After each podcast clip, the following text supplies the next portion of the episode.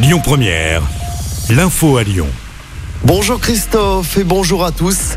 Les obsèques d'Iris et Warren aujourd'hui. Les deux adolescents fauchés par une ambulance la semaine dernière alors qu'ils circulaient sur une trottinette électrique. C'était sur le quai Maréchal Joffre à Lyon. Les obsèques se dérouleront cet après-midi en la cathédrale Saint-Jean à partir de 13h. Les familles ont annoncé hier qu'il s'agira d'une cérémonie commune, sobre et spirituelle.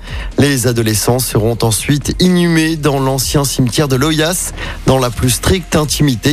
Une marche blanche sur les lieux du drame s'était déroulée samedi dernier en présence de 600 personnes. Du côté de l'enquête, je rappelle hein, que le conducteur de l'ambulance a été mis en examen et placé sous contrôle judiciaire. Et par ailleurs, une réunion est prévue tout à l'heure entre la ville de Lyon, la préfecture et la métropole pour parler de la sécurité routière. Au programme, l'aménagement de la voirie et le renforcement de la répression et de la prévention. Dans l'actualité ce matin, également la mort du dernier dirigeant de l'URSS, Gorbatchev. Il avait 91 ans. Il est décédé après une longue maladie grave prix Nobel de la paix en 1990. Il était partisan d'une politique de rapprochement avec l'Occident. Arrivé au pouvoir en 1985, il a été l'artisan de la fin de la guerre froide, aboutissant à l'éclatement de l'Union soviétique en 1991.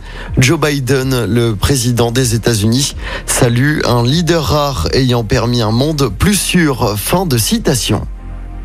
Gazprom coupe ses livraisons de gaz vers la France. Le géant russe justifie cette décision par un problème de contrat avec Engie. La première ministre Elisabeth Borne se veut rassurante. Les éventuelles coupures de gaz cet hiver ne concerneraient que les entreprises et pas les particuliers. Voilà ce que dit la première ministre. On termine avec du sport en football. Pas le temps de gamberger pour l'OL. Après son triste match nul de dimanche à Reims, les Lyonnais rejouent dès ce soir en championnat. Match à domicile au Groupama Stadium face à l'AGI Auxerre. Coup d'envoi du match à 19h. Avant ce match, l'OL est quatrième à 3 points du leader parisien. L'OL qui compte toujours un match en moins qui sera joué dans une semaine. Ce sera sur la pelouse de Lorient. Écoutez votre radio Lyon Première en direct sur l'application Lyon Première, lyonpremière.fr et bien sûr à Lyon sur 90.2 FM et en DAB+. Lyon Première